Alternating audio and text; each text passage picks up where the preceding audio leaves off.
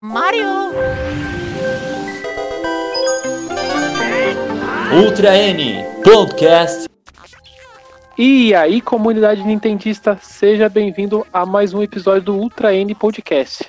Eu sou o Daniel Rensober e estou aguardando o lançamento do Metroid Prime 4. E eu sou o Teus Jackson e nesse papo eu me sinto no vácuo do espaço. É, meu nome é Júlio Rodrigo, eu sou muito fã de Metroid e de Donkey Kong, então eu sou muito fã da Retro Studio. E eu peço para que vocês assistam a gente até o final, porque vocês vão descobrir porque Karl Marx disse o seguinte: a história se repete pelo menos duas vezes. A primeira como tragédia e a segunda como farsa. Hoje estamos aqui reunidos para falar de uma das produtoras mais queridas do mundo Nintendo, que é a Retro Studios. A ideia desse podcast é a gente visitar toda a história da Retro, desde o, do, da sua fundação até os dias de hoje, e tentar entender o processo de desenvolvimento que vai culminar no lançamento do Metroid Prime 4. A Retro Studios é uma empresa que foi fundada por Jeff Spangenberg em 21 de setembro de 1998. Ela, diferente de várias empresas da Nintendo, ela não é uma desenvolvedora japonesa, e sim uma desenvolvedora americana. Ela fica situada em Austin, no Texas. Todo mundo sabe que a Retro Studios foi a responsável por levar Metroid para o universo 3D. Esse foi um dos maiores desafios que ela teve que enfrentar nesses anos de existência. O Metroid Prime, a gente pode muito bem comparar ele com o impacto que a gente teve com a da chegada de Mario 64 e Ocarina of Time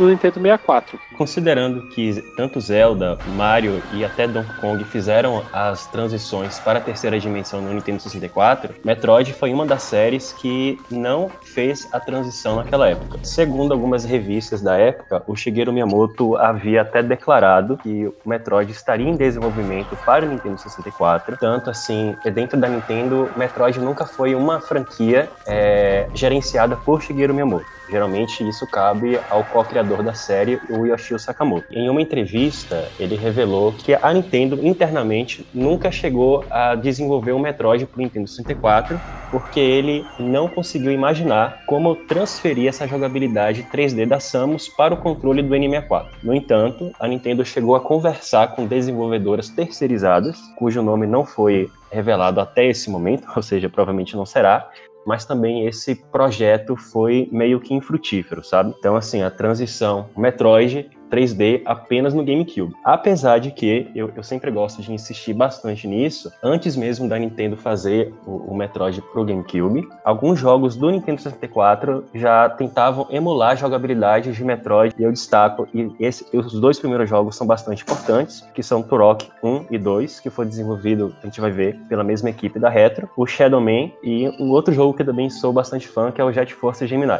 Esses quatro jogos, eles têm, assim, as características de backtracking, de exploração labiríntica, de liberdade na exploração, e são muito importantes também para a história dos Metroidvania em 3D. Naquela época, eu também não conseguiria muito imaginar um Metroidvania 3D, porque quando você imaginava na época, tipo, Super Metroid, era puro 2D, você tinha plataforma e tal, e sei lá, eu acho que ficaria difícil meio que imaginar com as mecânicas do 64. Tipo, como é que vai para tirar para cima, baixo e, e correr para lá e para cá, todas as direções e ainda subir em plataformas. Ia ser um negócio muito difícil. Parabéns pro pessoal que fez tipo Jet Force Gemini, que eu acho que funcionaria. Botava a Samus lá no lugar. Funcionaria mais ou menos um ficaria no estilo. Ou, é, ia direto pra primeira pessoa, como foi só lá no GameCube. A única referência que a gente teve de Metroid na época do Nintendo 64 ficou é, resumido na participação da Samus dentro de Smash Bros. É, e segundo o Sakurai mesmo falou que muita gente ficava falando quem era, tipo, ninguém conhecia na época. Principalmente no Japão, né?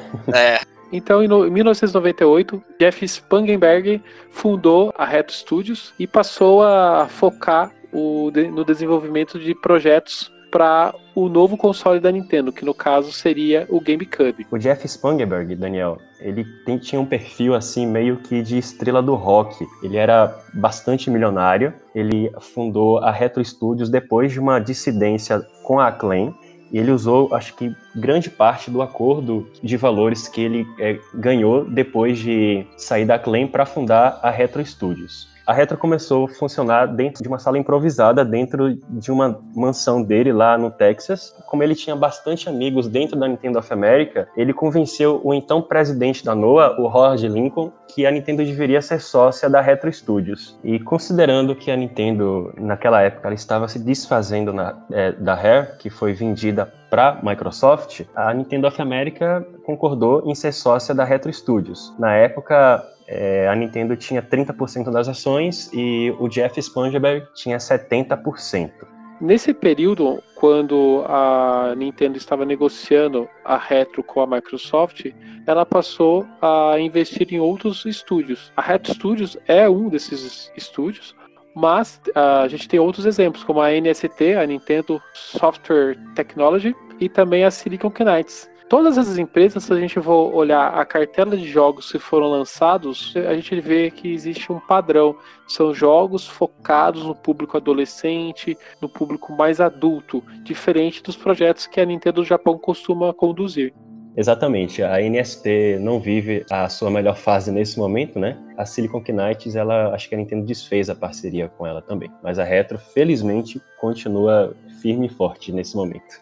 Se a gente for pegar o histórico da Retro, é, depois desses quase 20 anos de existência, você a gente vê que ela foi responsável por salvar duas grandes franquias da Nintendo, que é o Metroid e o Donkey Kong. Conseguiram trazer de volta para os holofotes, né?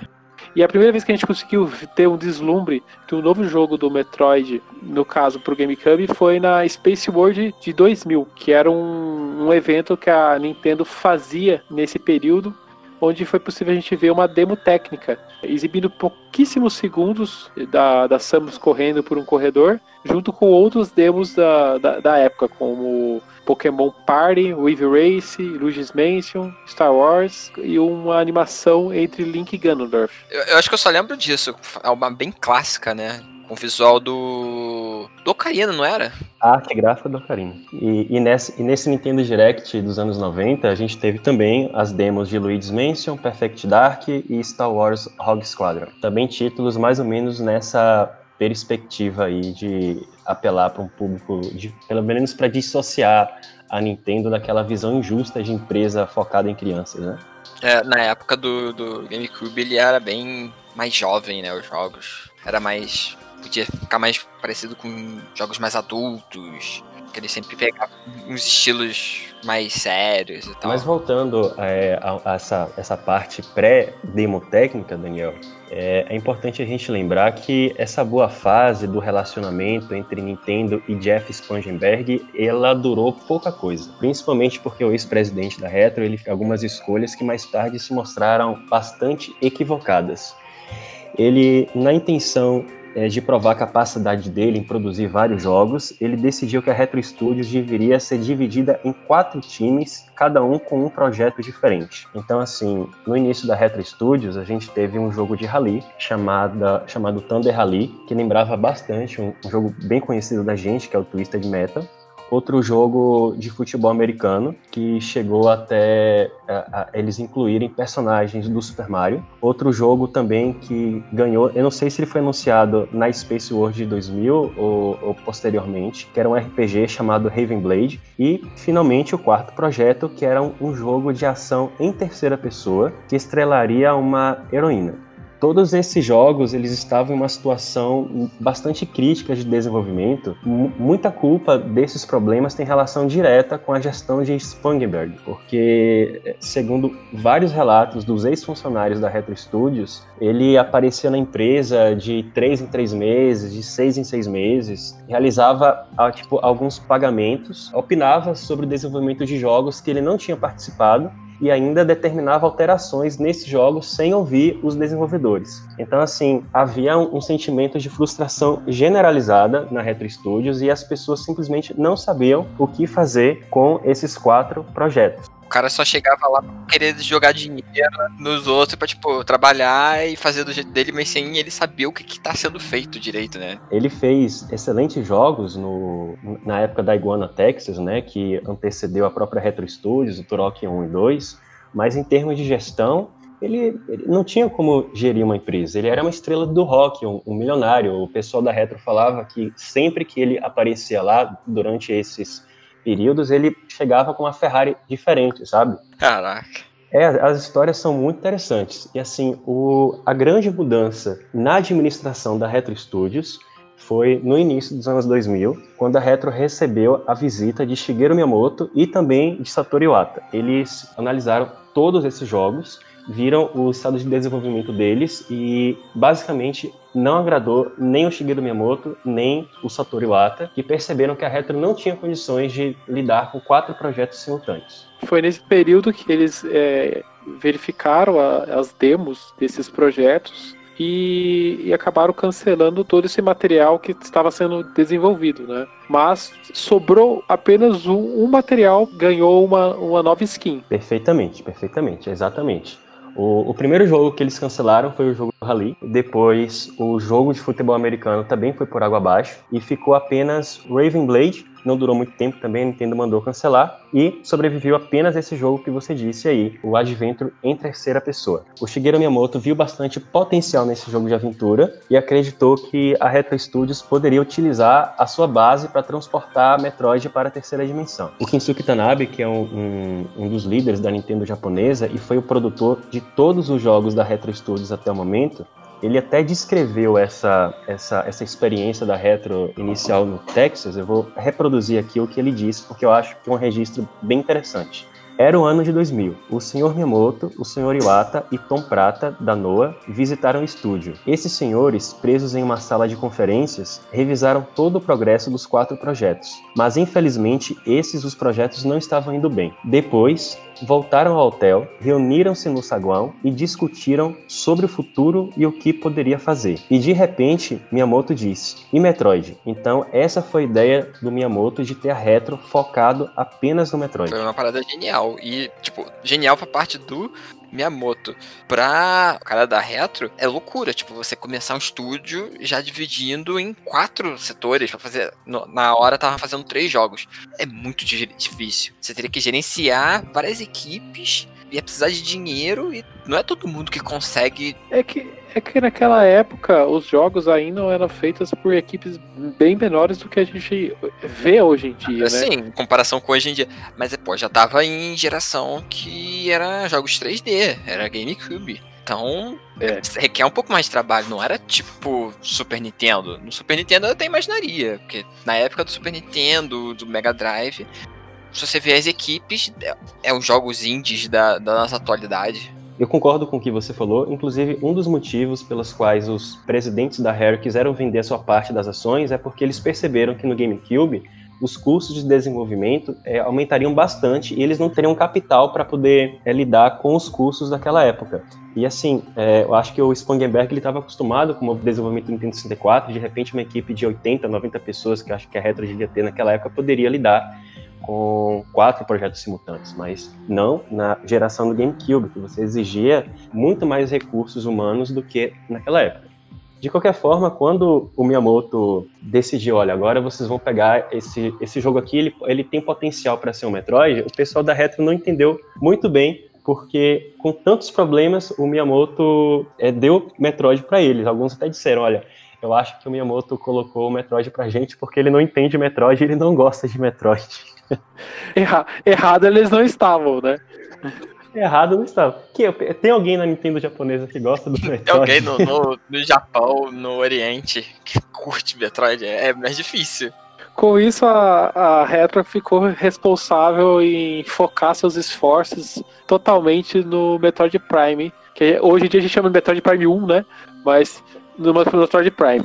Ele é um jogo que foi lançado no fim do ano de 2002 um ano depois do lançamento do GameCube. E durante todo esse período, ele foi extremamente aguardado, desde a da apresentação da, na Space World em 2000, quem curtia Metroid ficou aguardando durante dois anos o lançamento do, do novo jogo do Metroid, sempre com aquela sensação: será que vai dar certo? Será que vai dar certo? Será que esse jogo vai ser bom? Porque Metroid sempre foi conhecido pela sua mecânica 2D. Levar ele para um universo 3D sempre foi visto pelos fãs uma tarefa das mais difíceis.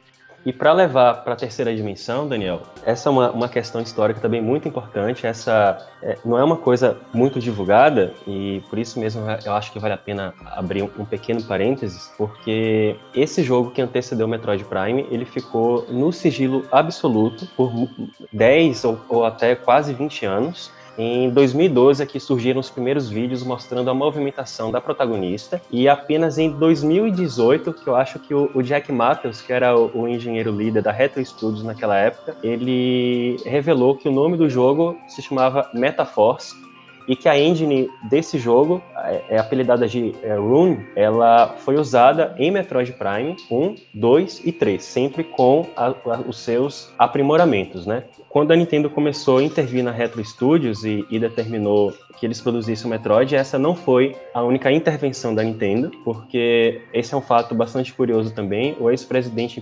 Spangenberg já desagradava a Nintendo japonesa e o estupim foi quando descobriram que ele hospedava e administrava um site pornográfico em um domínio da Retro Studios, o que fez com que a Nintendo destituísse ele da presidência, comprasse as ações da Retro remanescentes e virasse a única acionista da Retro Studios. É, na época, o Spangenberg ele foi sucedido por Steve Barcia, que conduziu a Retro até o atual presidente que é, sucedeu, acho que em 2003, o Michael Kilban. E, enfim, a história da Retro Studios antes do lançamento de Metroid Prime, que é onde a gente vai chegar, é muito interessante, que você pode resumir com cancelamento, inferno no desenvolvimento, demissões, as festas na piscina e os sites pornô é, administrados pelo ex-presidente e, enfim, a salvação, que foi o Shigeru Miyamoto com a visita do Satoru Iwata. Coisa boa. Uma empresa, é. É, é justa, uma empresa bem família, né? É, tipo assim, ó,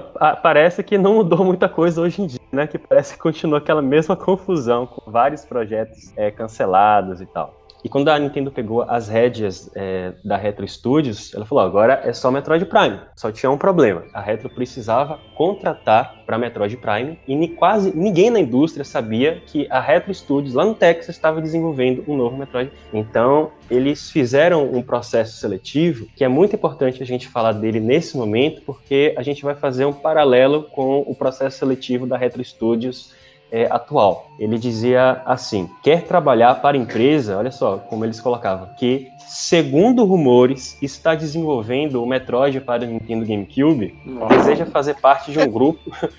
deseja fazer parte de um grupo escolhido a dedo das pessoas mais brilhantes do setor, reunidas para criar os jogos mais inovadores que o mundo ainda não viu. Se você respondeu sim, a Retro Studios é o lugar para você. e deu certo, né? Eles, ele, a Retro Studios na época ela conseguiu agrupar pessoal que, que trabalhava em Rock, em Quake, em Half-Life, em Unreal, em Star Wars. O que a gente viu foi que, de fato, com a direção da Nintendo, com as rédeas da Nintendo, com a, a produção do Kinsuke Tanabe, eles conseguiram produzir um dos melhores jogos da história. Também, só gente boa. Só gente boa.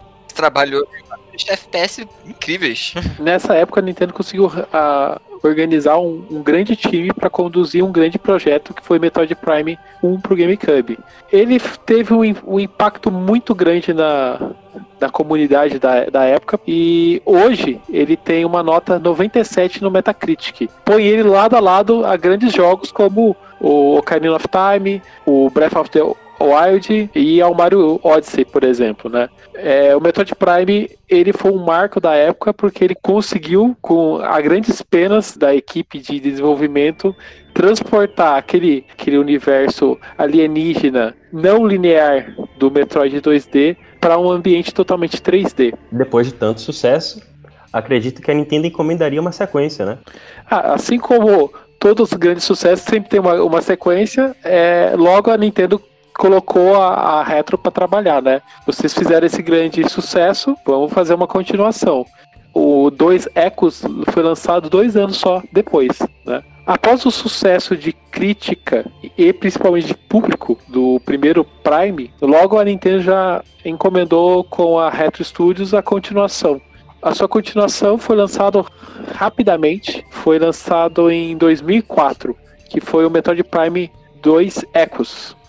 Mas o seu desenvolvimento não foi tão simples assim, né, Júlio? Olha, Infelizmente não. O Metroid Prime 2 ele sofreu pelo menos dois reboots no desenvolvimento dele. Inicialmente ele começou como o Metroid Prime, uma, uma expansão do Metroid Prime original. Ele era apelidado internamente como Metroid Prime 1.5 e traria a Samus é, retornando ao planeta Talon 4. Na época, a gente deve se lembrar que a Microsoft havia entrado no, no mercado de consoles com Xbox e o Halo estava fazendo bastante sucesso. E a Nintendo, preocupada, queria combater esse sucesso é, do Halo, falou: Retro, eu quero que o Metroid Prime seja um jogo focado no modo multiplayer. Multiplayer no Metroid, né? É uma coisa que tá no DNA do Metroid, né? É, só que não, né? O, o Echo saiu com o modo multiplayer, mas ele, depois de, dele, dele deixar de ser Metroid 1.5, ele virou esse jogo focado no multiplayer. Teria um modo campanha apenas é, acessório, assim. E, só que durante o desenvolvimento se inverteu. Eles focaram mais na, na campanha principal mesmo e o multiplayer ficou em segundo plano. Eu não sei se você jogou, o multiplayer é bastante estranho. Eu acho horrível o multiplayer do Echoes. Eu acho muito Eu ruim. tinha um amigo que ele tinha, então eu joguei um pouco. Só que agora, tipo, eu nem lembro mais como é que é. Não, é esquecível, é, é, totalmente esquecível. Não tem, não tem nada ali que você fala. Eu, eu, assim, na minha opinião, não tem nada ali que deve ganhar um highlight ali. Você tem algum ponto, Júlio? Nenhum.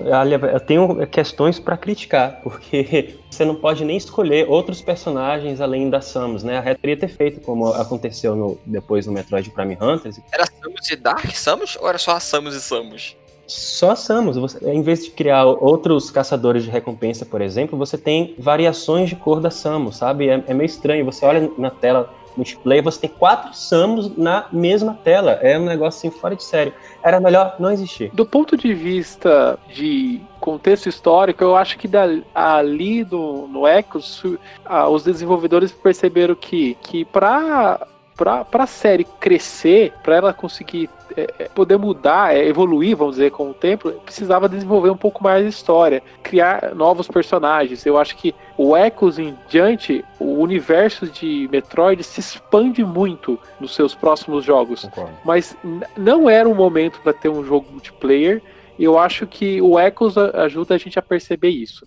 Que a série precisa ter um, uma camada a mais de personagens para conseguir evoluir. Mas assim, se quisesse fazer o multiplayer, até dava, sei lá, inventava, fazia os personagens extras, fazia vários caçadores de recompensa, botava a Federação Galáctica, coisas que. Eles fizeram isso, mas eles fizeram isso nas continuações, né? Ali naqueles dois anos de. É, Hunters, ali né? naqueles dois anos que. Que separam o Prime 1 e o Prime 2, né? É, o tempo é muito curto para eles tiveram muito pouco tempo, eles tiveram que correr um pouco atrás, é, correr muito com o hum. projeto e aí saiu é, um jogo bom no sentido de um jogo bom no modo single player. Ele tem uma nota muito boa, ele tem uma nota 92 no Metacritic.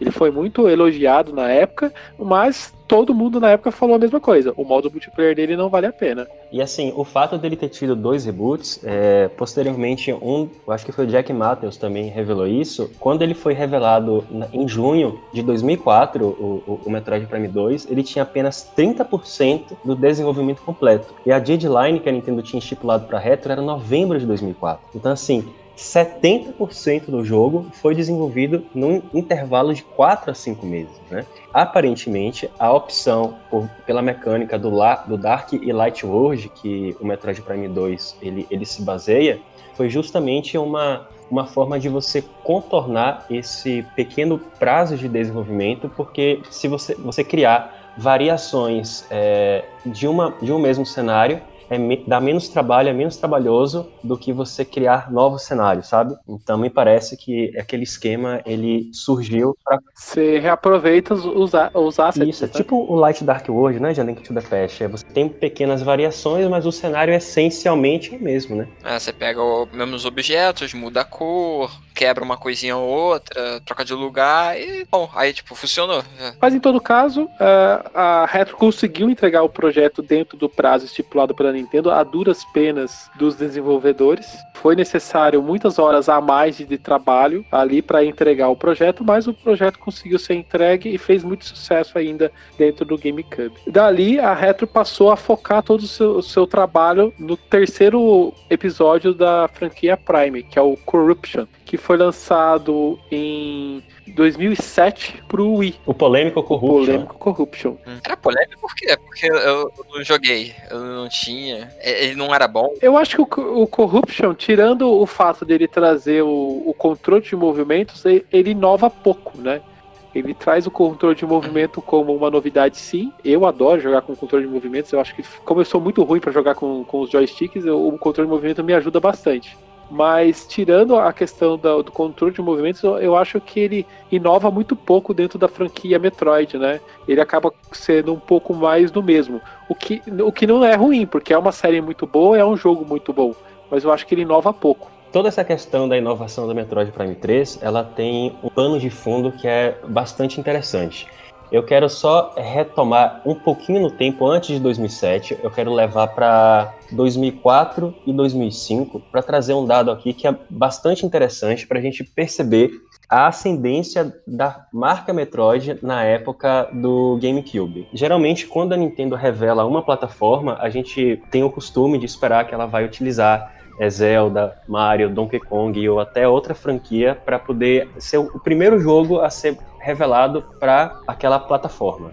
No caso do Nintendo DS, o primeiro jogo revelado no trailer de revelação do Nintendo DS em 2004 foi Metroid Prime Hunters, que foi desenvolvido pela NST com a ajuda da Retro Studios. Então, assim, olha só, Metroid apresentou um portátil da Nintendo. Depois do Super Mario 64 DS, ele foi apresentado também mas ele foi o primeiro jogo. E em 2005, o Metroid Prime 3, ele também foi o jogo, o primeiro jogo a ser revelado para o até então Nintendo Revolution, na E3 2005. A gente pode dizer que naquela época do GameCube e do Game Boy Advance, a Nintendo tinha uma tríade de marcas. Era Mario, era Zelda e era Metroid. Eram as, as franquias mais mais utilizadas nas apresentações e, e que chamava mais a atenção dos jogadores. Com certeza. E agora, o que acontece em comparação a isso? O Zelda do GameCube, ele vendeu menos do que o Ocarina of Time. Assim como o Sunshine, ele vendeu menos do que o Super Mario 64. No entanto, o ápice da série, é, Metroid estava no GameCube, enquanto os, o Mario e Zelda estava vendendo menos do que venderam no Nintendo 64, o Metroid foi, é, Prime foi a ascensão da série, vendendo praticamente 3 milhões de unidades, né? Assim, é, isso é inimaginável que atualmente uma franquia que meio que está na UTI, aguardando ser salva pela Retro Studios, naquela época era escolhida para revelar uma, um, primeiro jogo de, de uma plataforma. Ah, na época, o que me lembrava, tipo, o GameCube era Metroid. Tipo, o em Zelda, por exemplo, o pessoal tava querendo Zelda sério e realístico, e tinha o Wind Waker, que é excelente, mas o pessoal falava tipo, não queria, porque a mentalidade da época, é, né? Não, com certeza. O, o Metroid Prime, eu acho que é, é quase um consenso de que é o, o, o, jogo, a grande atração do GameCube, apesar dos inúmeros outros jogos quase que igualmente bons a ele, né? Eu acho que a Nintendo se decepcionou um pouco com o Metroid na época do Wii né? Enquanto o Prime 1 ele chegou a vender quase 3 milhões é, no GameCube, que tem uma base instalada é, de apenas de 22 milhões de unidades, o Wii ele tem uma base instalada de mais de 100 milhões, né? É, e nele, o Prime 3, ele vendeu um pouco menos de 1 milhão e, e meio de unidades que é, é bem estranho se a gente for comparar com o anterior no, no GameCube. Milhão pra Nintendo, qualquer jogo é, vendeu mal, porque a Nintendo vende muito em qualquer coisa. Ela faz um jogo simples e vende duas, três, então é estranho. A consideração que eu quero fazer em relação a Metroid Prime 3, que eu considero um ótimo jogo, é, meu problema com ele é principalmente assim no início, que ele tem muita narrativa, muita interação com o personagem. Ele não, ele não inicia aparecendo o Metroid, apesar de que ele vira um Metroid posteriormente. Mas, assim, existe um fato bastante obscuro em relação ao Metroid Prime 3 que pode explicar o seu desempenho comercial abaixo do esperado em se tratando de um jogo para uma plataforma com 100 milhões de unidades vendidas. A intenção inicial com Metroid Prime 3, a Retro queria explorar o conceito da Samus como uma caçadora de recompensas. E ela criou um conceito baseado nessa ocupação. É, a Retro pretendia fazer com que esse jogo fosse um game sandbox, em que Samus ela cumpria missões para coletar algumas recompensas. E os planos iniciais para esse jogo incluíam também focar-se em viagens interplanetárias, o que a gente pode perceber, inclusive pelo teaser lá da E3 2005, em que o foco do, daquele teaser não é bem a Samus, é a nave que é, surge atrás dela no horizonte, ela monta na nave e atira em direção à tela. E aí surge a logo Metroid Prime 3. É, Suspeita-se que na época que é, a, a, Nintendo pediu a Retro Studios para fazer esse pequeno teaser, existia esse conceito que foi descartado. Não, de fato ele foi descartado, porque a Nintendo japonesa ela não queria exatamente que a Samus fosse uma caçadora de recompensas. Ela podia até admitir que a Samus fosse uma caçadora de recompensas, mas que ela, ela tinha que ter um senso de ética e justiça. Então, assim, é, para Nintendo, Samus é meio que uma caçadora de recompensas que não é necessariamente uma caçadora de recompensas. Que ideia estranha deles. É, é estranho. É estranho. Eu sempre achei assim que a, a, o, o, primeiro Metroid Prime ele é meio indeciso assim em relação à, à concepção da ação. Sabe que tem a, as referências dela como caçadora de recompensas. Por outro lado, é, os Shozos meio que tem uma relação espiritual com a chegada da Samus no planeta Talon 4 é, falando que ele, ele, estava desenvolvendo um sentido espiritual e, e, fazendo profecias da chegada da Samus lá, sabe? É um negócio assim que você vê. Ela surgiu como uma caçadora de recompensas, mas a Nintendo queria que ela tivesse um senso de honra e, e de heroísmo parecido com o que tem é, Link ou Mario, sabe? Estranho. Porque se parar pra pensar, Star Fox é, é um grupo de, de caçadores de recompensa também. Tanto é que no final do Star Fox, é, o General Pepper ele fica assustado a depender da quantidade de você destrói, porque a, sua recompensa é baseada na quantidade de inimigos, né? Então, se você mata demais, ele tem que pagar muito, ele fica assustado. De, de qualquer forma, tem uma citação é, o Brian Walker, que foi também um dos líderes do projeto Metroid, ele, em uma entrevista que me parece em 2009, ele declarou o seguinte, confirmando essa plano inicial de Metroid Prime 3. Estávamos procurando algo mais parecido com um jogo de missão em que Samus coletava recompensas e não conseguimos entender por que a Nintendo japonesa estava sendo tão resistente a esse conceito. E então, durante o período de dias, chegamos, nós entendemos que a definição da Nintendo de caçador de recompensas não é necessariamente um caçador de recompensas. Não é alguém é, atira em bandidos por dinheiro. Esse conceito estava completamente fora de sua definição. Então, essa ideia de um Metroid sandbox com viagens interplanetárias, ela foi substituída pela ideia da corrupção pelo Phasor, que acabou se tornando o conceito principal de corruption. Mas assim, na minha opinião, ela esse não é um conceito tão interessante quanto o original. A gente nota que, que algumas, alguns resquícios dessas ideias acabaram chegando no jogo, mas de uma forma diferente. A nave, ela ganha um espaço pequeno dentro do jogo, mas, mas não é como no projeto inicial. Né? E esse projeto inicial, para que a gente vai chegar no final do podcast, ele é bastante interessante para a gente é, ligar esse elemento com outros elementos para a gente tentar fazer algumas especulações irracionais sobre o que pode ser Metroid Prime 4. Mas ficando ainda dentro do, dos três primeiros Primes, a gente nota então essa evolução até o Prime 3, eles utilizando ainda a, me a mesma engine, né? A Retro Studios criando a, essa mecânica de Prime, utilizando o controle de movimento pro Prime 3, e eles acabam é, levando esses controles de movimentos pro 1 e pro 2, lançando esses jogos com controle de movimentos fechados dentro de um pacote, que é o Metroid Prime Trilogy, né? Que carrega os três primeiros Primes em um pacote só, numa, numa caixa sensacional pro Wii. Também conhecido como a Santíssima Trindade. Santíssima Trindade. Né? É, o Trilogy ele foi lançado em 2009. Hoje tem uma nota 91 no Metacritic. Mas levar só os controles de movimento para os jogos anteriores a gente entende que não é uma tarefa tão difícil, uma desenvolvedora como a Retro, né? Se a gente vai procurar um, saber um pouco mais a respeito da empresa nesse período, a gente vê que dentro desse período a gente encontra alguns projetos que foram cancelados. Entre os anos de 2005 a 2008, surgiu recentemente referências a dois jogos que estavam em, em desenvolvimento pela Retro, que é o projeto de um jogo do Boo, o fantasminha do Super Mario, e também um projeto referente a Legend of Zelda, utilizando o personagem Shake. Parecia bem promissor, tipo, as ideias tipo, de um jogo de Boo, que eu lembro assim só de cabeça, né? Porque já tiraram o conteúdo da internet, do Boo e do, do que um parecia algumas plataformas e tal, e o outro parecia algo de ação, aventura, talvez um RPG, um estilo mais sombrio que eu acharia bem interessante o do, do Chic. O Boo me, me, lembrava um pouco, me lembrou um pouco do Luigi's mas o do Chic também eu concordo e você vê que a Retro sempre teve essa cultura de, de arte muito à frente, assim, de, de da grande maioria das empresas, né? Uhum. Não parece nem que é algo da Nintendo. O engraçado é que surgiram é, em algumas entrevistas próprio Shigeru Miyamoto comentando da possibilidade da Retro Studios fazer um projeto utilizando a franquia Zelda, né? Vou até ler um, um trecho aqui de uma matéria, né? A possibilidade da Retro Studios fazer um novo Zelda com uma boa proposta não é uma ideia completamente absurda e pode acontecer. Porém, embora eles sejam qualificados para isso, a Nintendo precisa estar em contato constante com a companhia que possa criar um Zelda e sendo de fora do Japão, a distância e a diferença de fuso horário poderia tornar a comunicação mais difícil.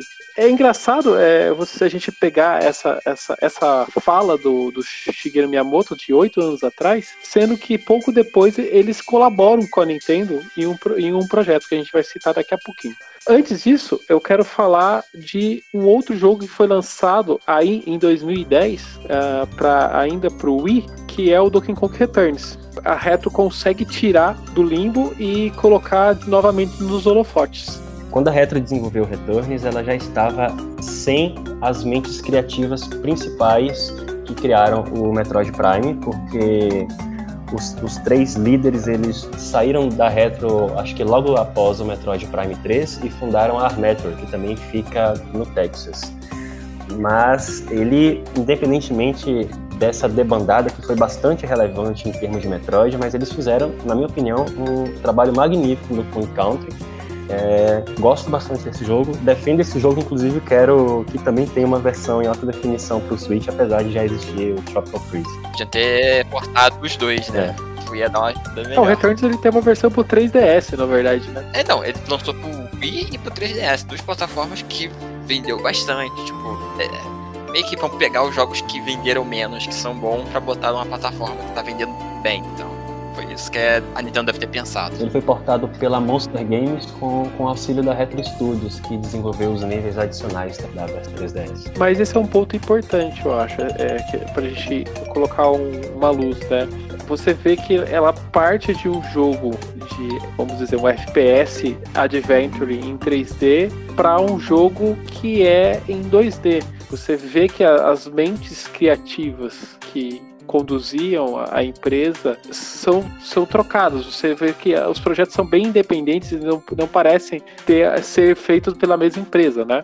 É, um é tiro futurístico, mais realístico, outro é dos macacos na floresta, plataforma 2D. Com certeza é surpreendente, mas vamos lembrar que a Rare também fazia algo parecido, afinal de contas eles fizeram também a trilogia do Counter, porém também fizeram os shooters é, GoldenEye 007, Perfect Dark e Jet Force Gemini, que pode até não ser tão realista assim, é. mas é, né? Então, assim, é a nova Rare, né, gente? É, tem, são tantos paralelos que é, chega, a ser, chega a ser até é, meio místico isso. Returns pegou todo mundo de surpresa no seu lançamento em 2010. Também tem uma nota muito boa no Metacritic, ele tem uma nota 87 e, e é muito cultuado até hoje por todo mundo que gosta de Donkey Kong. Se você gosta de Donkey Kong, não deixa de conferir o nosso vídeo sobre Donkey Kong Country, que é o episódio 4 do nosso podcast. Vou deixar o link aqui em cima para quem está no, no YouTube. Quem está nos agregadores é só procurar lá o episódio número 4. Tá? Após uh, o lançamento do Donkey Kong Returns, a Retro Studios ela novamente muda um pouco de foco, né? É, após, é o Diddy Kong Racing dela.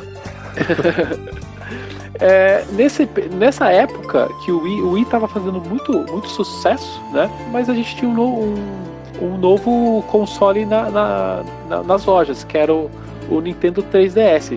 Só que, apesar de hoje a gente falar que o Nintendo 3DS foi um sucesso, em seu lançamento o 3DS penou e penou muito. A Nintendo imaginava que o 3D ia chamar muita atenção o 3DS foi lançado com um preço alto para a época e no começo teve um recebimento grande, mas depois que ficou muito morno e as vendas abaixaram muito. Nesse período, a Nintendo teve que focar a sua atenção no Nintendo 3DS e lançar títulos de peso. Uma das franquias de maior peso da Nintendo, com toda certeza, é a franquia Mario Kart. Então a Nintendo, a Nintendo focou seus esforços em colocar um Mario Kart, é, o novo Mario Kart no mercado. E ela chamou a Retro Studios para ajudar nesse, nesse trabalho. Além da pista de Donkey Kong, a Retro Studios também fez as pistas retrô. Eram 16 pistas no total que eles trouxeram de jogos antigos, do Mario Kart do Super Nintendo, do 64, do Game Boy Advance, do GameCube e do Nintendo DS. Eles escolheram algumas e trouxeram de volta para o Mario Kart 7. Nessa época, a, a Retro Studios colaborou diretamente com os estúdios japoneses da Nintendo. Eles foram dessa vez como um suporte, não como um estúdio fazendo um jogo solo. Né? Essa foi a, a, vez que a Retro Studios a, é, atuou como co-desenvolvedora de um jogo, parecido com o que hoje acontece bastante com a Monolith Software e também em, com a Bandai Namco e a Koei Tecmo. Basicamente todos os jogos da Nintendo japonesa são co-desenvolvidos, ou até desenvolvidos por uma dessas três empresas. Tem sempre o dedo de uma delas. É. Enfim, mas eu acho bacana que a Retro não esteja mais como código desenvolvedora, porque eu acho que ela, ela tem que fazer, se focar em jogos originais dela. E em relação ao código desenvolvimento, eu quero só lembrar que há outros papéis menores, mas que a Retro também participou, embora não conste no currículo oficial dela. O primeiro, ela também ajudou a NST a, a desenvolver o Metroid Prime Hunters no, no DS, como a gente disse no início. A Retro também ajudou a Ubisoft a desenvolver Red Steel 2 no Wii, que é um FPS muito bom minha opinião. E ela também fez o, o design dos mechas no Metroid Prime Federation Force, apesar de que eu acho que ela não quer ser muito lembrada por esse último trabalho, não. Ninguém quer lembrar dele, coitadinho. É. A partir desse, do lançamento do Mario Kart 7, a Retro Studios voltou a focar o seu trabalho em mais um título da franquia do King Kong, que é o Tropical Freeze que foi lançado em 2014 para Wii U. Eu achei engraçado um pouco, é, se a gente for puxar as notas é, desse jogo na época do Wii U, que ele tem uma média de, de 83 no Metacritic. E ele foi recentemente relançado para o Switch. E no Switch ele tem uma média maior. Ele tem uma nota 86. O que eu acho que na época do Wii U tinha muita gente que tinha uma reclamava do Wii U e em vez de jogar realmente os seus jogos, mas reclamava do que jogava, né? A exemplo do review da IGN, né? Que ela chamou o jogo de barato porque ela tava morrendo nas fases lá e gerou até aquela reação engraçadíssima do Cranky Kong, que na época estava fazendo a propaganda do jogo no, no Twitter da Nintendo of America. Então o Cranky supostamente invadiu para xingar a IGN, falando que na época ele é velho o suficiente para se lembrar numa época em que morrer um jogo de plataforma era falta de habilidade e não era o jogo que era ruim. Mas é verdade, cara, que você vai comparar as notas. É um... Gente, é o mesmo jogo que foi lançado pro, pro Switch e as notas são maiores. Faz sentido? Eu, eu só posso acreditar que é a boa vontade das pessoas na hora de avaliar, porque não, não é o mesmo jogo, né? E eu acho que a, essa nota ainda não é alto o suficiente para ser digna para a qualidade do jogo. Esse jogo merece Concordo plenamente. Maiores. Concordo plenamente. Eu acho que tanto o Returns como o Tropical Freeze são é, jogos é, nota 9 para cima, não média 8, mas vamos lá, também é uma nota boa, né? Não vamos reclamar disso, né? É, claro. Se a gente for olhar desde o lançamento do Tropical Freeze, a gente percebe que a Red Studio está num compasso de espera. A gente ouve falar muito mais rumor, mas fatos concretos zero desde essa época do lançamento do Tropical Freeze pro Wii U. Se a gente vai buscar informações por trás das câmeras, a gente nota que mais uma vez houve uma debandada de desenvolvedores da, da produtora. Daniel, isso realmente aconteceu. Antes mesmo é, de Tropical Freeze ser revelado, já existiam rumores de que a situação na Retro Studios em, em 2011, 2012 não estava assim das melhores, sabe? É, a Emily Rogers, que é uma insider bastante conhecida de todos nós, fez um post mais ou menos naquela época de 2012, 2011, dizendo que a situação da Retro não estava muito boa, porque que a Nintendo estava em pânico com a situação do Wii U, que pressionava bastante a Retro com os prazos de seu novo jogo, na época ainda não se sabia que era Tropical Freeze, e que o estúdio ele parecia ser apenas uma sombra do que foi no passado e que a Nintendo já sabia que aconteceria uma nova debandada de funcionários após o lançamento desse jogo e que ela planejava aplicar um plano de contenção de danos para que isso não acontecesse. Lembrando que o Wii U sofreu muito é, por falta de jogos, né? A gente tinha vários espaços dentro do calendário sem jogos. Inclusive, Tropical Freeze ele foi um desses espaços, porque na E3 2013, quando o Iwata até fez aquela brincadeira com o cacho de bananas para revelar o Tropical Freeze, ele inicialmente estava previsto para novembro, né? Inclusive mantendo uma tradição que todo jogo de Donkey Kong Country sai em novembro. Só que a Retro não conseguiu cumprir esse prazo e ele ficou para ser lançado em fevereiro de 2014. A Nintendo puxou o Super Mario 3D World, que seria lançado em dezembro apenas, para novembro e Tropical Freeze ficou em fevereiro. Já mostrava assim um pouco do de uma situação não tão é, interessante da Retro Studios. E eu acho que essa debandada de funcionários, junto com a, a dificuldade de substituir os líderes e os seniors colaborou para uma produção meio que desorganizada do Tropical Freeze, que é um excelente jogo, mas tem uma história muito dramática. A, a Nintendo, por exemplo, precisou enviar funcionários da NST para o Texas para ajudar no desenvolvimento. Esse jogo foi co-desenvolvido, inclusive, com a Monster Games, que fez o, o port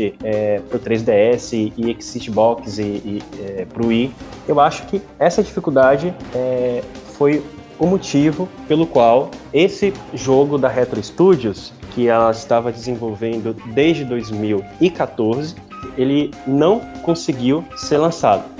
Evidentemente, o que acontece na Retro, é, a Retro é uma fortaleza, é muito difícil a gente falar, olha, é, a Retro entrou, entrou, em um declínio, é por causa disso. Mas eu acabei descobrindo algumas coisas interessantes em relação à possibilidade de um clima realmente extremamente desorganizado lá, quando em 2018 o então diretor de arte da Retro Studios, é o Vince Jolly, ele anunciou que, que havia, estava saindo da Retro Studios e ele postou no, no, na, na, rede social LinkedIn uma frase provavelmente direcionada a Retro Studios, no seguinte sentido: terceirize a sua arte. Provavelmente ele estava mandando algum recado que a empresa estava com problema entre os artistas né? E não estava conseguindo se comunicar lá dentro. Recentemente também, acho que isso em 2000 2016, 2017, o, o jornalista Lion Roberts, que a gente até citou ele é, no podcast sobre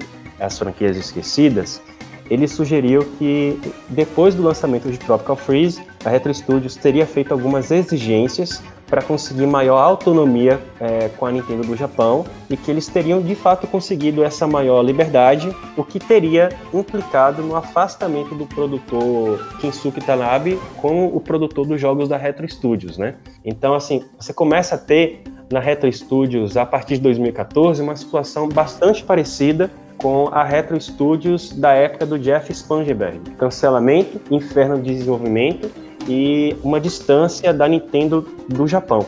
Ah, voltou tudo pro início da geração da retro, tudo re retrono. É, é, por isso que eu brinquei no início, que a, a, história se repete, né? Primeira vez como tragédia, né? Isso de certa forma presa que faz. Metroid Prime, Donkey Kong Country, jogos tão bons e, e, e, depois disso ela supostamente teria entrado nesse declínio e, e, retorna aquelas dificuldades de desenvolvimento do passado, né? É realmente uma hum. tragédia. Nesse ponto, então, que a gente tá da história da retro, a gente percebe que ela, ela parece que entrou num, num círculo, né? Tipo, ela começou tendo problemas de desenvolvimento, lançou jogos que podemos dizer são clássicos, mas que retornou ao, ao ponto de início, né? Onde ela estava sofrendo com problemas dos times de desenvolvimento em seus gerentes de desenvolvimento, né? Lembrando que durante esse período também, 2018, Assim como no passado cogitava-se que a Nintendo depois de Metroid Prime ela fecharia o estúdio, em 2018 houve aqueles rumores, né, é, em um site de avaliação em que os empregados fazem review das empresas que trabalham, acho que é o Glassdoor, supostamente funcionários da Retro Studios fazendo algumas críticas em relação à comunicação da empresa e alguns até relatando que acreditavam que a Nintendo poderia fechar a Retro Studios. Isso é muito parecido com a gente tem quando a gente editar o vídeo no YouTube, eu vou pedir até que é, na edição, se possível, você contemple uma revista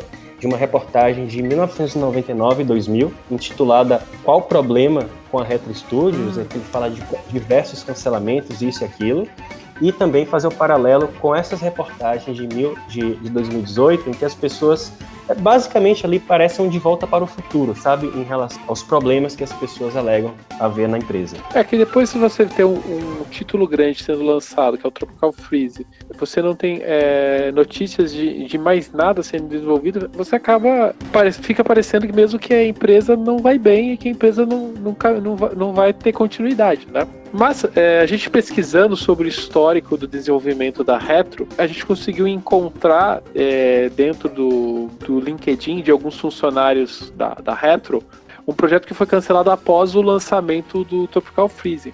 Então, durante esse período que a gente não conhece nenhum projeto da, da Retro de 2014 para cá, a gente tem um, uma referência a um projeto chamado Exploratory Project, que é um projeto exploratório. Dá a entender que é um projeto de um jogo onde você consegue explorar ambientes. Ou então um projeto em que a Retro estava explorando possibilidades, né? É uma possibilidade também, né? É, se a gente for expandir um pouco o, o, nome, dá a entender até mesmo alguma coisa mais levado ao mundo aberto talvez até levando um pouco daquelas ideias que eles queriam aplicar no Prime 3 que não foram possíveis na época, né? Essa é uma possibilidade bastante interessante. Ela tem um, entre as possibilidades, entre as, as especulações nossas aqui para descobrir que jogo é esse, tanto pode ser um, um jogo com essas características, quanto também tem um, um, rival bastante imponente que é o Star Fox Grand Prix, né? Sempre é dito desse aí que nunca apareceu. Pois é, eu acho que foi a, a, Eurogamer que surgiu também com essa história. Não, não, me lembro se foi a Eurogamer. Surgiu com a história de que a Retro faria um, um jogo de corrida do Star Fox. E assim, eu não sei se o Exploratory Project era esse jogo de corrida do, do Star Fox, até porque ninguém sabe. No entanto, no entanto, vocês devem se recordar quando o Red ele anunciou a aposentadoria, a Retro Studios deu um presente para ele, né? Sim. É... A gente bota a foto no, no post vídeo ou na postagem do, do, do podcast. Perfeito. Então, assim, eu tô olhando para ela, tem o Red desenhado, ao lado, abraçados com o Donkey Kong e o Diddy, a Dixie em um cipó, alguns Metroids ao lado, a Samus do lado direito do Red e a, o Red colocou uma estátua do Mario tampando um outro personagem que foi desenhado nesse quadro e que, e que foi tampado justamente porque ele colocou estrategicamente essa estatueta do Mario, mas dá para ver a mão de um robô. Eu, assim, eu pesquisei qu quase todos os, os, robôs da Nintendo é, que poderiam ser esse aí, e, e, sinceramente eu acho que isso colabora bastante para Star Fox Grand Prix, porque parece a mão do Rob 64, que é o, é o robô do, da equipe lá do Fox. Todo mundo fala que é referente ao, ao Rob mesmo. É, mas é, tomara que seja o, o mundo aberto. Eu, eu preferia retro aberto que um, um jogo de corrida de Star Fox. É, não acho que combine muito. Na E3 de 2017, a gente teve uma, uma outra conferência bastante histórica na história da, da Nintendo. Foi a primeira E3 com o Nintendo Switch no mercado, né? E nessa E3 foi exibido alguns novos jogos, entre eles o Xenoblade Chronicles 2, o Mario Odyssey, o projeto da Nintendo com a Ubisoft, que é o Mario Plus Rabbids, e a confirmação de um novo jogo de Pokémon no Switch, que era o Let's Go, Pikachu Eve. E no final, a Nintendo veio com uma grande revelação: o retorno de Samus para o Switch, no projeto do Metroid Prime 4. Nessa revelação, nada mais foi que um Metroid Prime 4.jpg sendo exibido na tela, né, gente? Eles só estavam mostrando que tinha um pessoal lá que mexia com After Effects e botou lá, tipo, 4, diminuindo o tamanho, e, e o outro aquela nebulosa que é o logo atrás. Aquele teaser, apesar de ser bastante curto, ele é engraçado porque ele, ele mexe bastante assim com o nível de conhecimento que você tem de Metroid. Porque primeiro o símbolo da, da franquia é formado pela poeira espacial, vai se formando bem vagarosamente. Então, assim, se uma pessoa conhece, conhece logo, a logo, ele já deveria, olha, esse aqui é Metroid Prime 4, porque na, na, quando começou o espaço sideral, eu fiquei na dúvida, é Metroid ou Star Fox? É Metroid ou Star Fox? Aí começou a se formar o, o S lá do Screw Attack. E quando eles soltaram aquela a, a, música da tela do título do Metroid Prime, aí eu já estava vibrando em, quando aquele anúncio foi feito, né?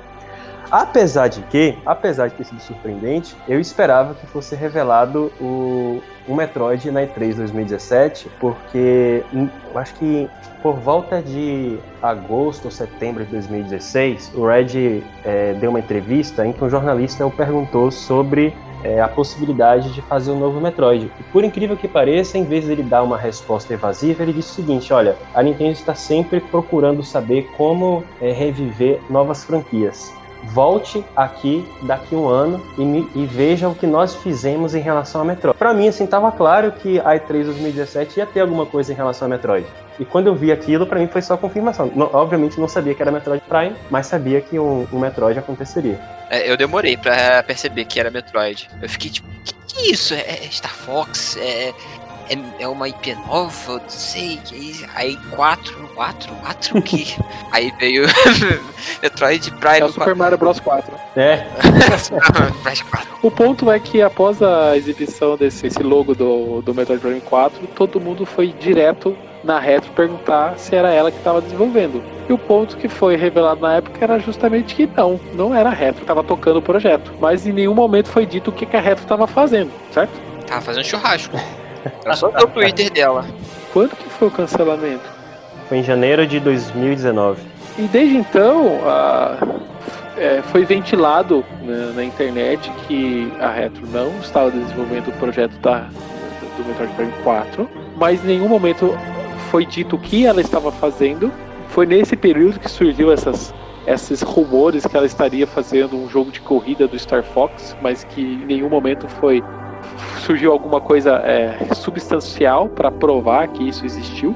E todo mundo se perguntou quem, que empresa estava tocando o projeto do Metroid Prime 4. Segundo os rumores, nunca, é, nunca confirmados pela Nintendo do Japão, é que a Bandai Namco de Singapura que estava com essa tarefa de tocar o projeto. Eu me lembro bem que o site que soltou essa notícia foi a Eurogamer. E assim, nós temos dois fatos que podem dar alguma substância para o rumor da Bandai. Três, na verdade. O primeiro é que acessando, ele, acessando o LinkedIn dos, de alguns funcionários da Bandai Namco de Singapura, eles colocaram que estavam trabalhando em um FPS AAA exclusivo para o Nintendo Switch. O segundo é assim, como nós falamos é, há pouco, boa parcela dos jogos da Nintendo são desenvolvidos ou co-desenvolvidos pela Bandai Namco Inclusive, essas empresas, ela tem uma excelente relação com a Nintendo. A Nintendo é a oitava maior acionista da Bandai, atrás apenas dos bancos japoneses. E o terceiro ponto é porque a Nintendo teria escolhido intencionalmente a Bandai Namco de Singapura, porque essa empresa é formada por desenvolvedores do título cancelado Star Wars 1313. E esse título cancelado, ele supostamente teria algumas coincidências um tanto é, muito curiosas com Metroid Prime. O primeiro ponto como vocês devem se lembrar, é que o, o projeto inicial de Metroid Prime 3 ele pretendia explorar a Samus como uma caçadora de recompensas em viagens interplanetárias e jogabilidade sandbox. E Star Wars 1313 também colocaria o jogador no papel de um caçador de recompensas, o Boba Fett. Seria ambientado em um planeta também da mitologia Star Wars. Teria uma temática mais adulta e o combate, em vez de ser focado no uso da força ou do sabre de luz, seria mais focado em armas e outros equipamentos. Então, assim, existe uma, uma semelhança muito curiosa entre o que supostamente também era Star Wars 1313 com o projeto inicial do Metroid Prime 3, que não recebeu a luz verde da Nintendo. E o Star Wars 1313 é um projeto que foi muito comemorado pela internet, é um projeto que todo mundo sente muito pesar do seu cancelamento, né? É, na época teve muito hype, o pessoal achava que ia ser muito bom e cancelaram. Ele foi cancelado mas... graças à compra da de- da franquia por- pela Disney, né? Isso, e aí ela transmitiu pra EA, né?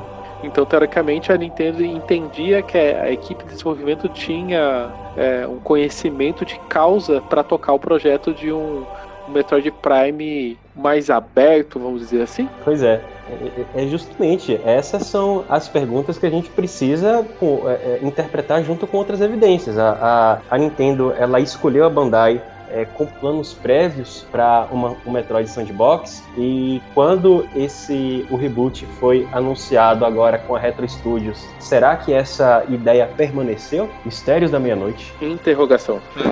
O, mas um, um ponto que deixou todo mundo muito triste foi quando foi em janeiro de 2019, quando todo mundo já estava esperando ver um gameplay do Prime 4, surgiu um anúncio uh, da Nintendo cancelando, recomeçando o projeto do Prime 4. É, segundo ele, adiamento. Adiamento, né? é.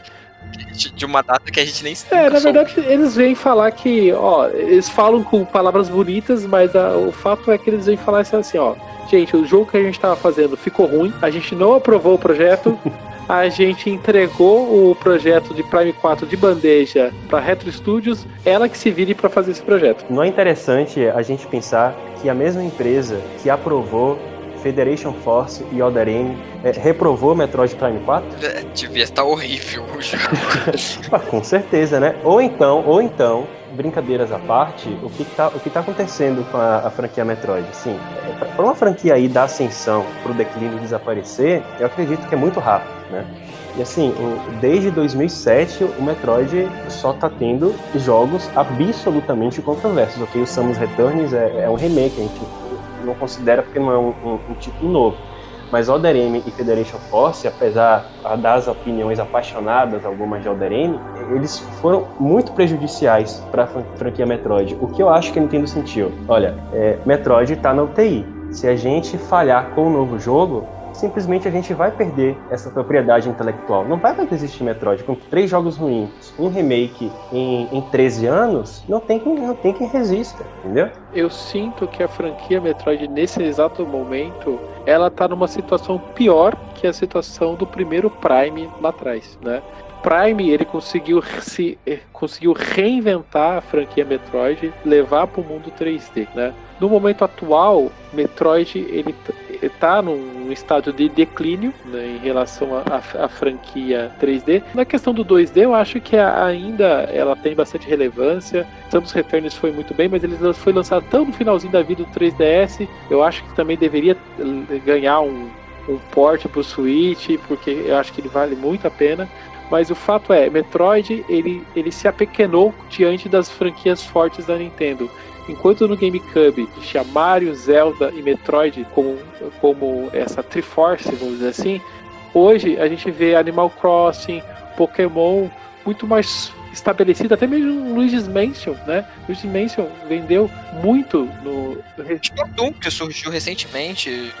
Marcas que foram criadas ou foram fortalecidas no decorrer desses anos e que se a gente compara hoje com Metroid, a gente fala assim, nossa, o que aconteceu com Metroid, né? Metroid está, é uma franquia muito pequena e eu vejo com que com o sucesso do Switch é o momento da franquia se reinventar e ela ganhar projeção. Então a Nintendo sabe e ela tá focada nisso. Prime 4 é uma reinvenção da série e ele tem que vir muito forte, tem que ser um jogo de impacto. E esse projeto que a Bandai, teoricamente a Bandai, né, estava desenvolvendo, não tinha é, é, esse apelo.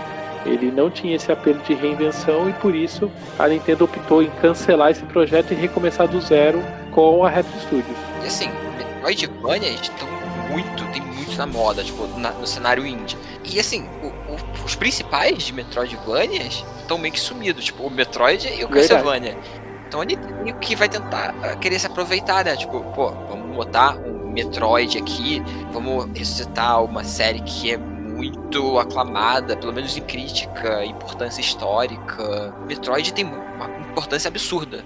Todo mundo, os desenvolvedores, tipo, fazer level design, olham para Metroid, Super Metroid, Metroid Prime e se inspiram nele. Tem aquela importância. Pode ser que ah, ele não vende tanto, ele tá meio esquecido, mas ele trazendo com o marketing legal, com certeza vai dar uma um boom de novo, vai dar aquela refrescada. Às vezes não precisa nem ser que renovar tudo. Mas eu acho que a Nintendo espera do Prime 4 o que Breath of the Wild foi pra Zelda, entendeu? Eu acho que ele, ele, ela, ela quer reinventar a série de alguma forma, que a gente não sabe muito bem, mas ela quer trazer uma, um, um frescor à, série no Switch. É, porque atualmente tudo que você pega no Metroid tá em alta. Que é Metroidvania, é, o formato de, de, escrita da história, que é contando pelo cenário também, protagonistas femininas, tudo tá em alta. Eles vão aproveitar. Tipo, vão aproveitar tudo isso e vamos reinventar. Aproveitar, vamos eles vão aproveitar e não podem errar. É.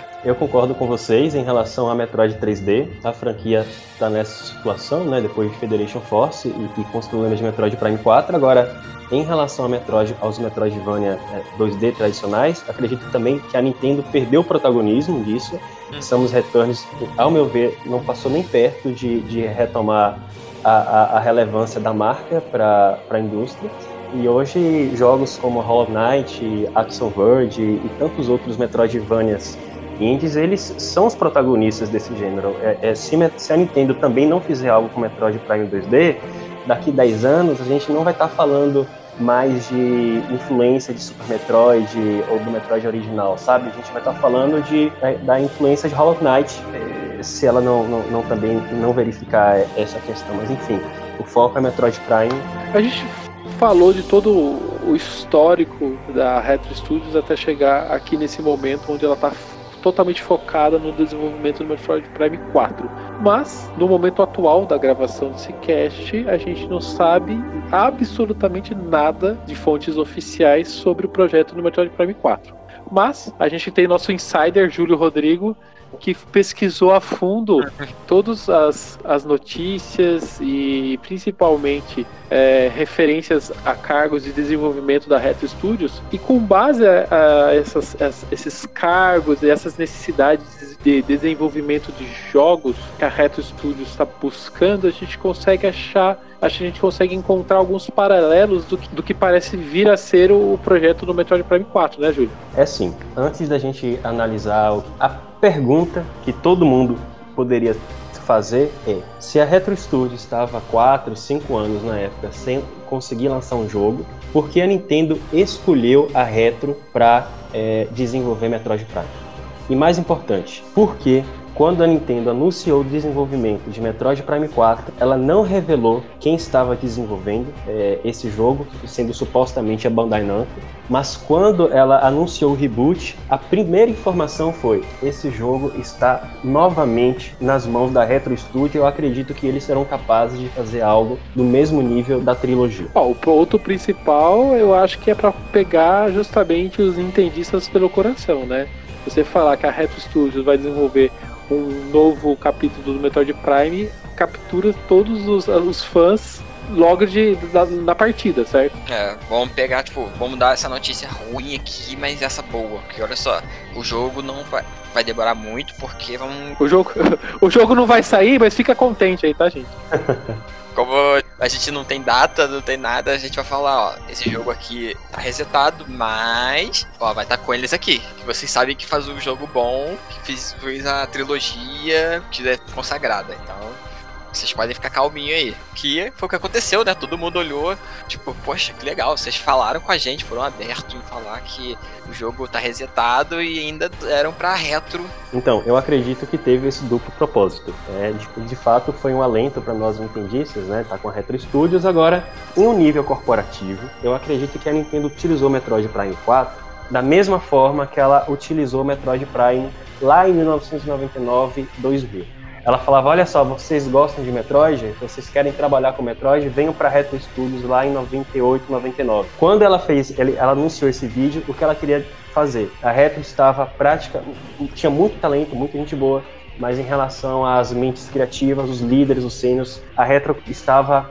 um tanto destruída, então ela queria usar Metroid Prime 4 para reconstruir a Retro. O que isso significa? Ela usou Metroid Prime para aliciar novos talentos para reconstruir a empresa depois da debandada de tantos funcionários para outras empresas e eu acredito que tudo indica que ela conseguiu esse objetivo.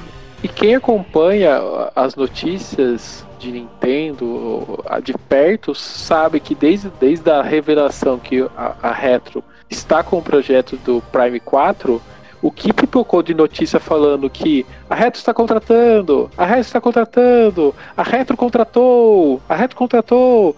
A gente vê, meses pós meses, é, esse tipo de notícia circulando por dentro do Twitter, circulando nos sites de notícias especializadas em Nintendo, correto? Perfeito. E eu acho que esse, essa estratégia da Nintendo foi extremamente eficaz. Eu acredito que Metroid Prime 4 ele estava sendo desenvolvido dentro da Retro já alguns meses antes do anúncio. Eu estimo, por algumas vagas da Retro na época, eu estimo que por volta de outubro ou até setembro de 2018, certo? O anúncio só veio depois. Mas a partir do momento do anúncio foi que esse processo seletivo ganhou mais ímpeto e hoje é, a Retro conseguiu recrutar talentos da é, Crystal Dynamics, Bethesda, EA, Activision Blizzard, o 343 Studios também que faz o Halo e alguns funcionários que saíram da Retro depois de Tropical Freeze, como o lead designer Stephen Dupri, ele também retornou para Retro depois de ter saído para Retro. Então assim, isso de certa forma mostra uma bastante saúde da empresa, que as, que as pessoas realmente estão confiando na, no trabalho que a Retro vai fazer disso. Tem gente que da Suécia, a gente da Índia, a gente que trabalha no outro lugar, em outro continente, está se mudando lá para Austin, Texas, para poder desenvolver Metroid Prime 4. Eu acho que a Nintendo está de parabéns com essa, essa possível estratégia que eles usaram para reconstruir a Retro. Então, assim, a Retro de 2000 parece bastante a retro de 2020. Cancelamento, interferência, investimento da Nintendo. O Kinsuke Tanabe, que tinha supostamente abandonado a retro, segundo Lion Roberts, voltou como produtor do Metroid Prime 4 e é, coincidência das coincidências, o título agora da reestruturação é Metroid Prime 4, ao passo que o do passado foi o Metroid Prime original. Eu acho que os planetas se alinharam novamente na Retro Studios e acho que o futuro é a ascensão da Retro e de Metroid também. Metroid Prime 4, no momento, é, a gente não tem nenhuma informação oficial da Nintendo do que será o jogo, de como será. Como eu disse anteriormente, a gente pesquisou bastante nessas vagas de emprego para tentar entender o que que, o que que essas vagas procuram e em cima disso a gente tentar entender o que vem por aí, né? Ô Júlio, o que, que a gente consegue encontrar nessas vagas de emprego que é comum entre uma vaga e outra? Então, eu vou fazer aqui uma, uma referência de, de informações bastante relevantes ao papel que essas vagas de emprego é, definem que será a atividade dos funcionários e depois linkar também com outras, outras informações. É, a Retro Studios abriu a vaga, uma vaga de designer de chefes e de inteligência artificial. E nessa vaga ela referencia expressamente a habilidade de desenvolver esse tipo de batalha contra chefes inimigos em ambientes macro e micro, sugerindo uma possibilidade de que, de que o Metroid Prime 4 ele tenha esses ambientes como um campo e algo que parecido com dungeons ou shrines, parecido com Zelda e também com um jogo que foi desenvolvido pela equipe da Metroid, que veio da, da Retro, o Record, que saiu para Xbox One a Retro também abriu uma vaga para artista de meio ambiente especializado em terrenos. Um artista com esse nível de especialização, segundo a, algumas pesquisas que eu fiz, ele é uma, uma um, um, profissional geralmente contratado para jogos de mundo aberto. Eu pesquisei outras empresas que qualificaram a sua um artista de, de, de terreno é, com essa especialização. Eu encontrei, por exemplo, a Rockstar, que basicamente faz jogos de mundo aberto. Essas vagas também de artista ambiental, elas a gente vai colocar a descrição para quem está nos, nos, assistindo no, no YouTube.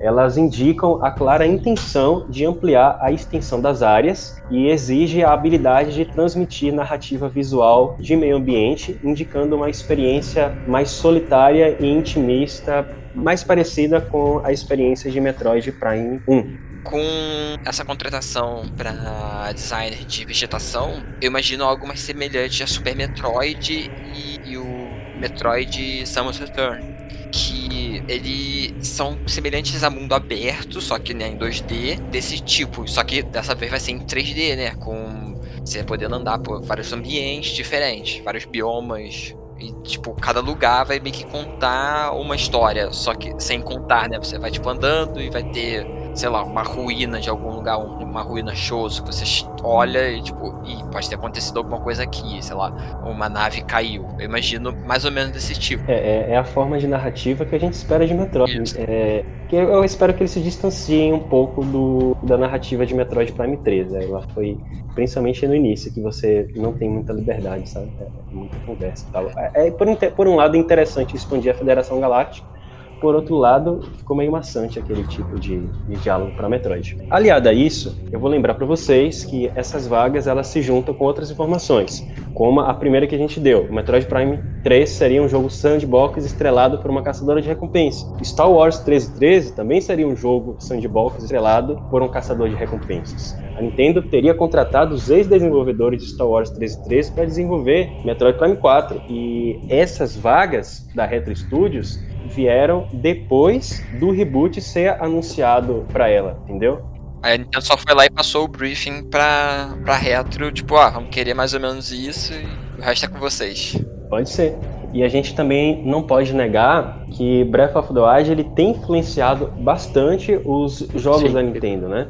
O Sword e Shield, por exemplo, eles têm as Wild Areas, né? Que são basicamente as partes de mundo aberto. O Mario Odyssey não é um jogo de mundo aberto, mas ele tem mapas mais abertos. E, por incrível que pareça, até o Paper Mario e, e esse Origami King, que tem o Kinsuke Tanabe como produtor, o mesmo produtor de Metroid Prime 4, ele também tem. Ele tem um mundo aberto também. Essa influência do, do mundo aberto, vamos dizer, bastante visível nos novos jogos da Nintendo e, e, dá a entender que Metroid Prime 4 também vai beber dessa fonte, né? Sim, e, e eu, eu, considero o seguinte, toda arte focada em ficção científica, ela de certa forma ela tem um problema de popularidade. Star Wars é exceção, ponto fora da curva, mas geralmente ficção científica vende muito menos do que conteúdo medieval, sabe? É, é difícil, é, é ela tem, é, não chega a ser de nicho, mas ela é quase de nicho. E a partir do momento que a Nintendo, na minha opinião, se a Nintendo incorporasse elementos de mundo aberto em Metroid, Prime 4, eu acho que seria uma das formas de você é, superar essa barreira de popularidade e trazer um, um, um, novos rumos assim de popularidade para a franquia Metroid. E eu encaixo muito essa questão do mundo aberto que, que a gente vê bastante presente nos novos jogos, de forma geral, no mercado de jogos como um todo, né? Dá para linkar muito com esse tal de é, Exploratory Project que a Retro estava trabalhando a partir do, de 2014 em diante então dá para pensar e cruzar um pouco essa, essa, essas informações, né? Existia um projeto dentro da Retro de alguma engine de mundos com possibilidades de, de exploração. A gente está com um projeto de levar a Metroid Prime 4 para um mundo mais aberto, uma exploração maior de, de ambientes. Aí a gente consegue ver esse, essa, essa série de vagas de emprego buscando esse tipo de profissional. Se a gente conseguir encaixar todas essas pecinhas, dá a entender que Metroid Prime 4 sim é um. Ele foge um pouco desse, desse esquema mais linear e, e de, pode estar caminhando para um, um mundo mais aberto, um jogo de mundo mais aberto nesse novo título, né? Pelo menos isso parece o caminho mais provável, considerando essas evidências. Estamos uni-las para fazer essa tentativa de especulação racional.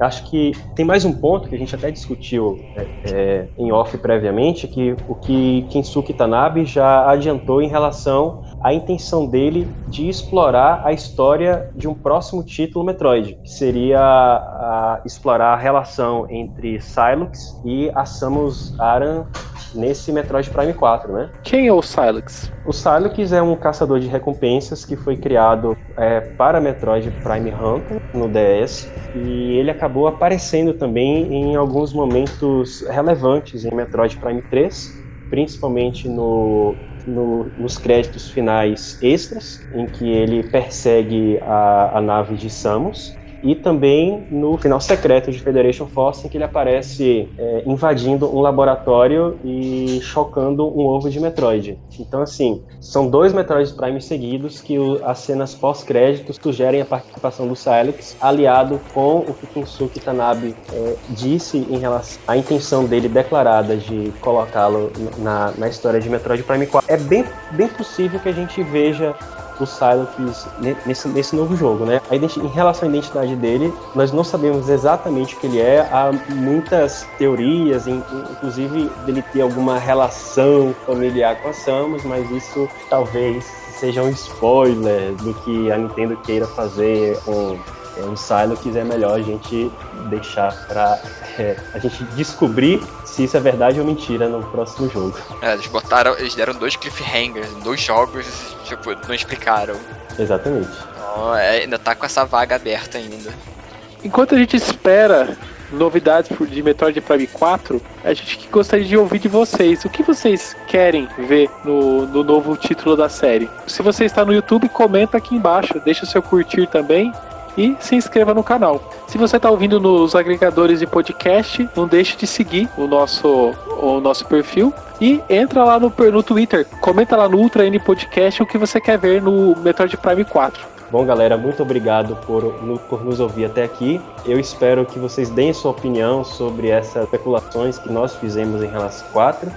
E se vocês quiserem também conversar um pouco mais comigo sobre esses jogos que eu gosto bastante, é, meu Twitter é o Júlio Rodrigo X. Vamos despedindo aqui e espero que o próximo episódio não, não demore tanto para sair quanto um jogo da série Metroid. E vocês podem me seguir no Twitter, no arroba JacksonTeus, com underline no final. Esse foi mais um episódio do Ultra N Podcast. Você pode acessar o nosso site ultranpodcast.com.br e conferir todos os, os episódios anteriores. Pode assinar também a nossa newsletter e receber as novidades antes de todo mundo. Também pode me seguir lá na, no Twitter. Eu moro lá e falo de Nintendo o dia inteiro. Meu arroba é o Daniel Ren. E a gente se vê no próximo episódio. Tchau, tchau. Tchau, tchau. Tchau.